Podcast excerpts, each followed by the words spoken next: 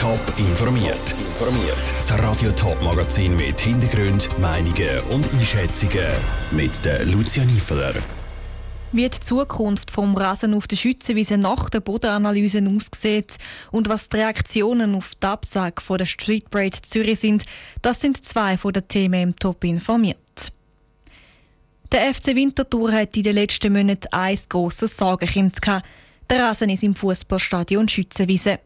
Der war in so einem schlechten Zustand, dass der FCW mehrere Heimspiele auswärts austragen musste. Und das, obwohl der Rasen letztes Sommer total saniert worden ist. Die Stadt Winterthur hat im März darum den Boden analysieren lassen und teilt jetzt mit, beim Umbau sind keine Fehler gemacht worden. Wie die Stadt und der FCW die Zukunft vom Schützenwieser Rasen schauen, im Beitrag von Stefanie Kohlberg. Schuld an der ganzen Misere war das Wetter. Das hat die Analyse vom Boden ergeben.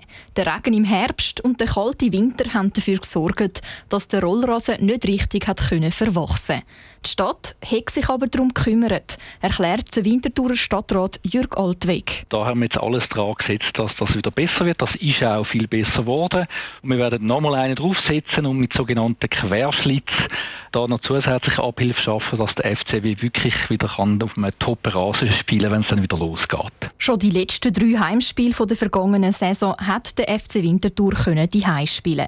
Der Geschäftsführer vom Fußballclub, Andreas Mösli, hofft, dass das nächste Saison auch so weitergeht. Wir sind natürlich darauf angewiesen als Mieter vom Stadion Schützenwiese, dass wir eine Infrastruktur haben, die professionellen Ansprüchen genügt und an den Vorschriften von der Swiss Football League. Es ist glaube allen Beteiligten bewusst, dass die Rasenprobleme, die wir jetzt hatten in der letzten Saison, dass sich die nicht mehr dürfen wiederholen.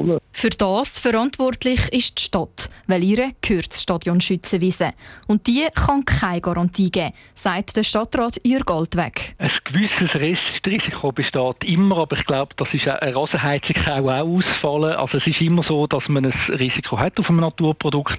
Das Einzige, was dort wahrscheinlich zuverlässig will funktionieren, wäre ein Kunstrasen. Das hat sowohl der FCW wie wir auch von der Stadt Winterthur definitiv nicht wollen betont der Winterthurer Stadtrat Jörg Altweg im Beitrag von der Stefanie Kohlberg.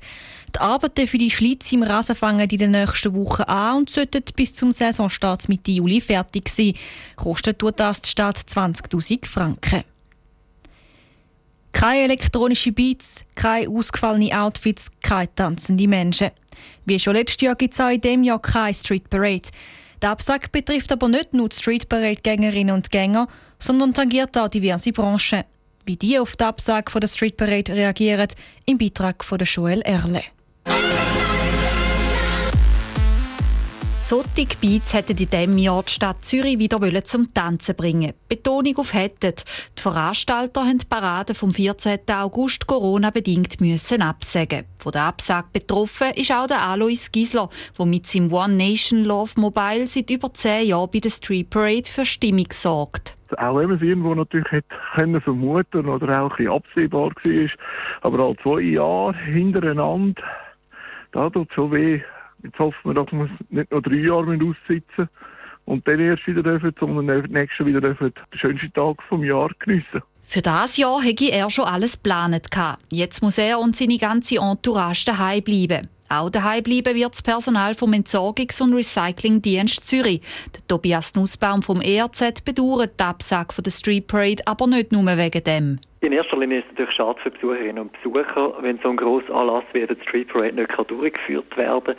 Für ERZ bedeutet das zwar weniger Arbeit, aber es fällt auch eine wichtige Dienstleistung weg, wo wir amix zugunsten der Bevölkerung können erbringen können. Normalerweise sind an der Street Parade über 120 Reinigungskräfte im Einsatz. Auch für die Tourismusbranche sind solche Absagen hart, besonders von Grossanlässen wie der Street Parade, sagt Ueli Heer von Zürich Tourismus gibt nicht viel mehr Events in der Schweiz, die so eine grosse internationale Wirkung haben wie die Street Parade. Das ist ein unglaubliches Schaufenster für die Stadt Zürich oder für die ganze Region Zürich mit dem schönen Zürcher Seebecken. Die Bilder werden weltweit ausgestrahlt, wirklich auf jedem Kontinent. Nächstes Jahr soll sie dann aber wieder stattfinden, die Street Parade. Bis dahin müssen sich nicht nur die betroffenen Branchen gedulden, sondern auch Techno-Fans. Der Beitrag von Joel Erle. Wie die Veranstalter der Street Parade mitteilen, soll die nächste Parade am 13. August 2022 sein. Dann feiert der Anlass auch sein 30-Jahr-Jubiläum. Wenn die Polizei jemanden als gefährlich einstuft, darf sie dann präventiv handeln? Das Gesetz über polizeiliche Massnahmen zur Bekämpfung des Terrorismus soll genau solche Massnahmen regeln. Am 13. Juni nimmt, stimmt die Schweiz darüber ab. Für die einen ist es dringend nötig im Kampf gegen den Terrorismus, die anderen haben Angst um den Rechtsstaat. Die Bundeshauskorrespondentin Cosette Espinosa mit einer Übersicht. Das Gesetz soll dem Bundesamt für Polizei FEDPOL mehr Werkzeuge in die Finger geben, um präventiv zu handeln. Potenzielle Gefährder beispielsweise würden gezwungen, an Gesprächen mit den Behörden teilzunehmen. Die Justizministerin Karin Keller-Sutter. So können die Behörden regelmäßig die Gefahr abschätzen, die von einer Person ausgeht. Weitere Maßnahmen sind Kontaktverbote, etwa zu radikalisierten Personen, Ausreiseverbote oder das Verbot, sich an bestimmten Orten aufzuhalten. Das alles sind präventive Maßnahmen. Also würde begründeter Verdacht länger. Das Gesetz ritzt die Grundrechte zu stark, sagen gerade zwei Komitees und haben darum das Referendum ergriffen. Zum Beispiel mehrere Jungparteien die JUSO-Präsidentin Ronja Jansen. Ich glaube nicht, dass eine faktische Aufhebung von der Gewaltentrennung, nämlich dass FEDPOL selber über diese Massnahmen verfügen dass das zu unserer Sicherheit beiträgt. Im Gegenteil.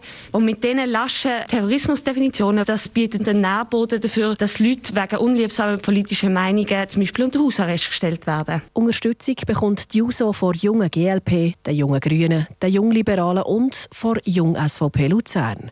Besonders stört, Wer laut Gesetz Furcht und Schrecken verbreitet, zum Beispiel im Internet, der kann zum Gefährder werden. Das kann auch für die Politik und für AktivistInnen ein Problem werden, wird befürchtet. Dem widerspricht der FDP-Ständerat Thierry Burkhardt. Einerseits sind die Massnahmen befristet, andererseits müssen es gerade die härtesten angeordnet sein durch das Gericht. Oder man muss können zeigen von der Behörde her, dass es eine Gefährdung für die öffentliche Sicherheit ist. Und es ist in einem umfassenden Rechtsgutachten auch dargelegt worden, es äh, ist nicht im Widerspruch zu der Europäischen Menschenrechtskonvention und nicht im Widerspruch zur UNO-Kinderrechtskonvention. Das letzte Wort über das PMT-Gesetz das hat das Stimmvolk am 13. Juni an der Urne. Gegen das Gesetz sind auch die SP, Organisationen für mehr Datenschutz im Internet und Amnesty Schweiz. Für ein Jahr werben die SVP, FDP, GLP und die Mitte-Partei. Top informiert, auch als Podcast. Mehr Informationen gibt es auf toponline.ch.